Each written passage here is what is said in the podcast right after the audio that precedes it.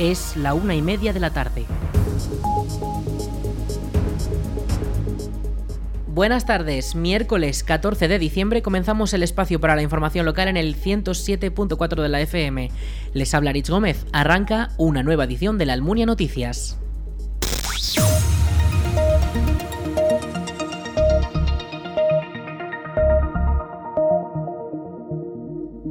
El Ayuntamiento de la Almunia ha celebrado un nuevo pleno extraordinario que sustituye al ordinario del día 6 y que no se pudo celebrar por ser día festivo. En esta sesión se han tratado temas como la aprobación del primer convenio colectivo de la EUPLA, la modificación del Plan General de Ordenación Urbana o la adhesión del Ayuntamiento a los apoyos de la candidatura de la J aragonesa como Patrimonio Cultural Inmaterial de la Humanidad de la UNESCO. Escuchamos a Marta Gracia, alcaldesa de la Almunia. El convenio en general tenía como objetivo, teníamos como objetivo recoger la situación que ya tienen, o sea, las, eh, pues yo qué sé, en cuanto a permisos, en cuanto a días, en cuanto bueno, a, muchas cosas que se recogen en un convenio colectivo, ¿no?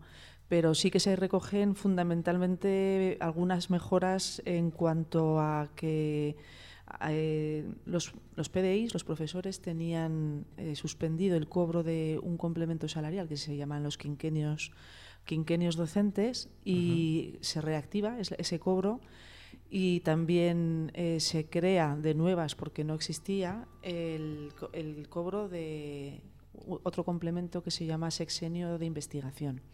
Esto tiene una cierta importancia económica para los profesores, o sea, son complementos que se generan cada seis años o cada cinco años, pero más que por la cuestión económica es porque la, carrera profesional que hacen los profesores, los profesores universitarios, pues depende muchísimo su currículum del hecho de, tener esos sexenios de investigación que se reconocen además en unas comisiones eh, pues específicas, ¿no?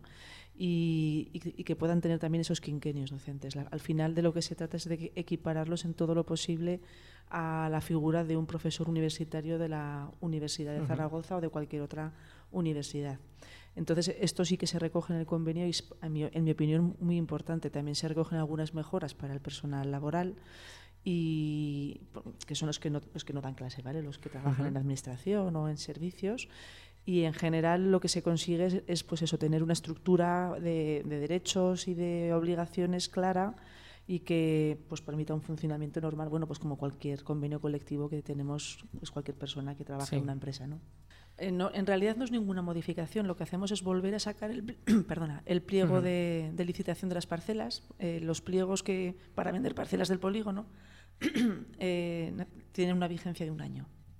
Y si no se había terminado la vigencia, entonces no podemos vender parcelas si no lo volvemos a aprobar y eso es lo que vamos a hacer, pero se mantienen las mismas condiciones de precio, de superficies, de bueno, pues todo, ¿no? Las mismas condiciones y de hecho pues ya tenemos alguna solicitud de, parcelas esperando a que podamos a, que aprobemos este, este pliego pues para volver a comprar parcelas. La verdad es que llevamos unos años en los que se va vendiendo bastante suelo. En, esta, en este pleno lo que llevamos es la, modificación del plan, pero para el catálogo de, de, edificios protegidos que había algunos errores que teníamos que corregir, porque había diferencia entre la fotografía del edificio y la ficha de, que describe el edificio, y son fundamentalmente esas correcciones de, de errores del catálogo. Eh, tenemos también eh, en previsión la modificación del plan para, para corregir eh, los requisitos del, del, plan del polígono industrial en cuanto a superficie mínima, que se va a eliminar, y también a los usos, pero si no me equivoco, a este pleno no va eso simplemente hmm. es la modificación del catálogo. La verdad es que va a ser, yo creo que un pleno, yo nunca he vivido un pleno igual, que tengamos una, una actuación, pero la asociación El Fuerte eh, se nos, nos, propuso que venir a, a, cantar un par de, bueno, a hacer un par de actuaciones eh, creo que van a tener baile y van a tener canto y, es la manera también de, pues eso, de apoyar esa candidatura y de traer la J al, Pleno.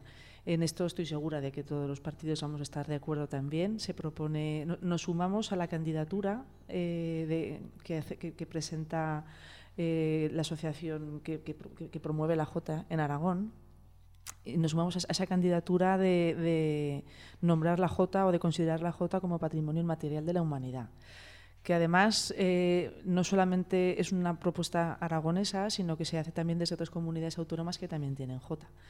Pero bueno, pues en Aragón promovemos la Jota aragonesa y, bueno, pues vamos a contar con ese apoyo y ese cariño de, del fuerte, de, de nuestros joteros y joteras y, vendrán a cantar, vendrán a bailar. Así que, bueno, yo creo que va a ser un momento bastante, bastante señalado en la historia de los plenos de la Almunia, sí, muy emocionante. El pleno además ha contado con la presencia de la Asociación Cultural El Fuerte, que en apoyo a la candidatura de la J aragonesa ha participado mediante la interpretación de distintas piezas cantadas y bailadas en el propio Salón de Plenos del Ayuntamiento.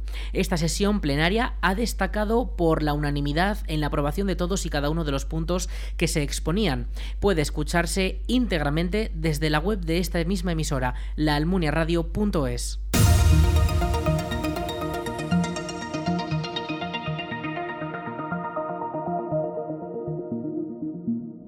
La avenida La Viaga Castillo permanecerá cortada desde este jueves 15 hasta el próximo viernes 23. Las obras en la ampliación y mejora de las aceras necesitan abarcar toda la calzada y para poder avanzar rápidamente en las obras se cortará el tráfico en el tramo afectado por estas.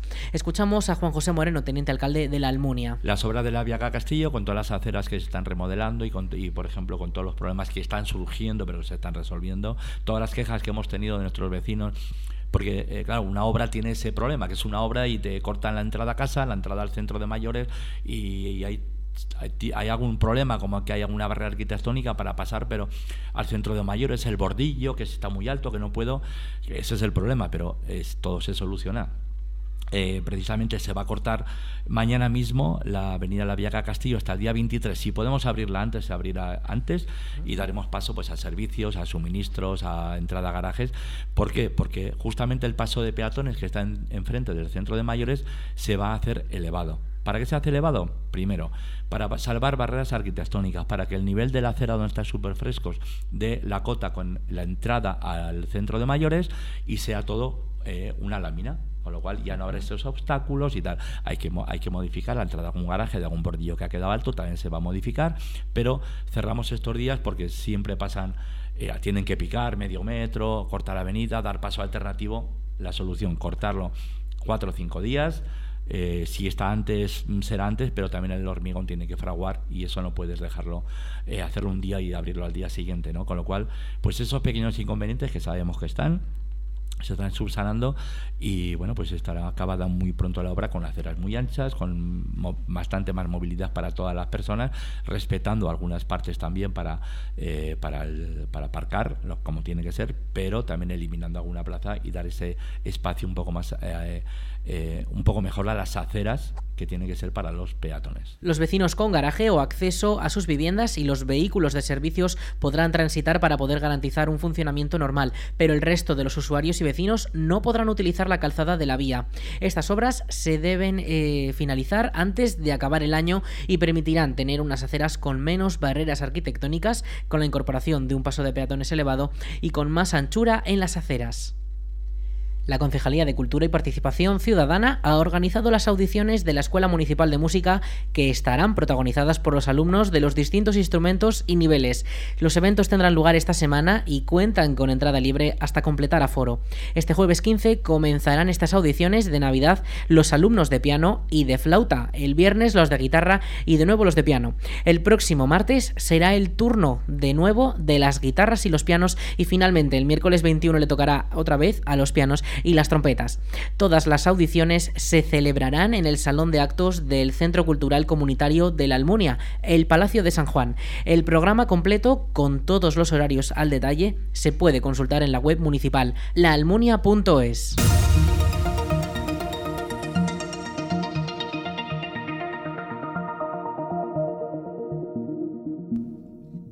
Los colegios públicos de infantil y primaria Florian Rey y Nertóbriga de la Almunia, de Doña Godina, han organizado una jornada conjunta sobre la educación digital en niños y niñas dirigidos a padres y madres. Esta formación estará impartida por expertos y expertas también de la Policía Nacional de Madrid, concretamente de la Unidad Central de Participación Ciudadana y forma parte del programa Ciberexpertos.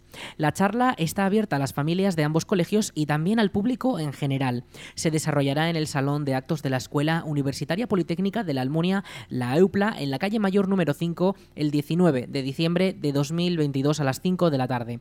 La formación se centrará en aspectos de seguridad y riesgos en el uso de las tecnologías en los niños y niñas, un tema muy interesante y que seguro que será de utilidad para todas las personas participantes. La entrada es libre hasta completar el aforo. Les recordamos, será en el Salón de Actos de la EUPLA en la calle Mayor número 5 el lunes 19 de diciembre a las 5 de la tarde. La biblioteca de la Almunia vuelve a abrir sus puertas tras unas semanas cerrada. Los usuarios podrán volver a utilizar todos sus servicios desde este martes en su horario habitual de 10 a 12 y media de la mañana y de 4 y media a 7 y media de la tarde. Desde la biblioteca señalan que los días que ha permanecido cerrada no computan para las devoluciones de los préstamos, pero que a partir de esta reapertura vuelven a contar. La policía local de la Almunia busca personas de acogida para que de manera temporal se hagan cargo de dos perros abandonados y que se encuentran sin dueño. Se trata de dos machos y que, según los agentes, parecen un cruce de raza de presa canaria. Ambos ejemplares están en buen estado de salud y con una buena alimentación y muestran buen carácter. Pueden consultar las imágenes de estos ejemplares de macho en nuestras redes sociales. Para más información, se puede llamar a la policía local de la Almunia en el 976 600 054 o en el 650 41 86 86.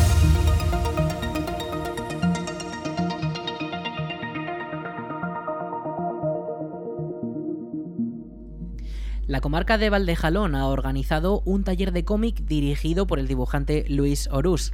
El taller se celebrará el 15 de diciembre a las 5 y media de la tarde en la Biblioteca de la Almonia. Los niños interesados pueden inscribirse por la mañana de lunes a viernes en el teléfono 976 81 32 49. Los interesados deben tener entre 5 y 7 años. Repetimos ese teléfono para poder inscribirse. 976 81 32 49.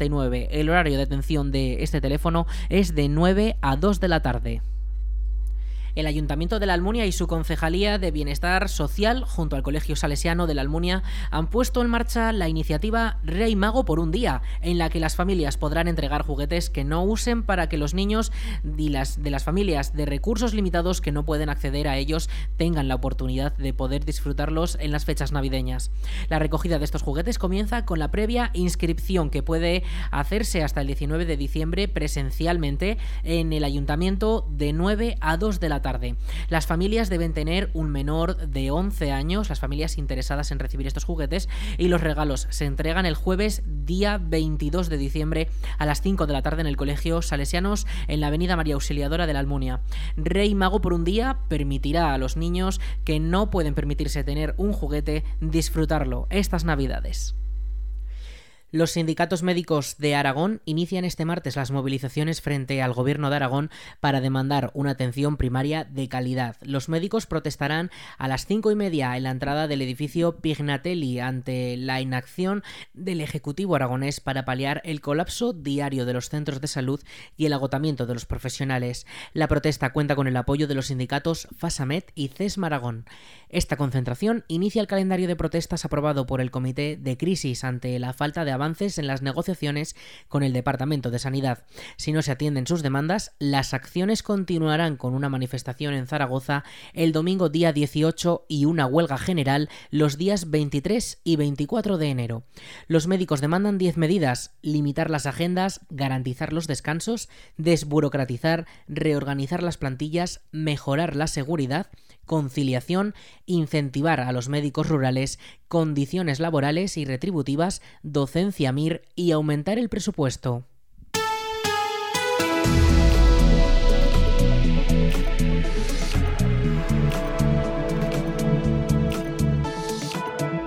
Vamos con la previsión del tiempo para la jornada de este miércoles. Por fin hemos podido ver esos cielos despejados, esos rayos del sol y tendremos una máxima de 16 grados con una mínima de 8 grados para esta próxima madrugada. De cara a la tarde, a partir de las 6 de, esta misma tarde, se podrían registrar algunas precipitaciones, sobre todo en forma de tormenta, según destaca la Agencia Estatal de Meteorología. Para mañana, jueves 15 de diciembre, tendremos otra vez esos, esos cielos despejados, sobre todo de a la mañana, pero que de cara a la tarde podría volver a caer alguna precipitación. Tendremos 14 grados de máxima y 5 de mínima. El viernes esas precipitaciones van remitiendo, se irán poco a poco y podremos ver esos rayos del sol, aunque tendremos cielos también algo cubiertos.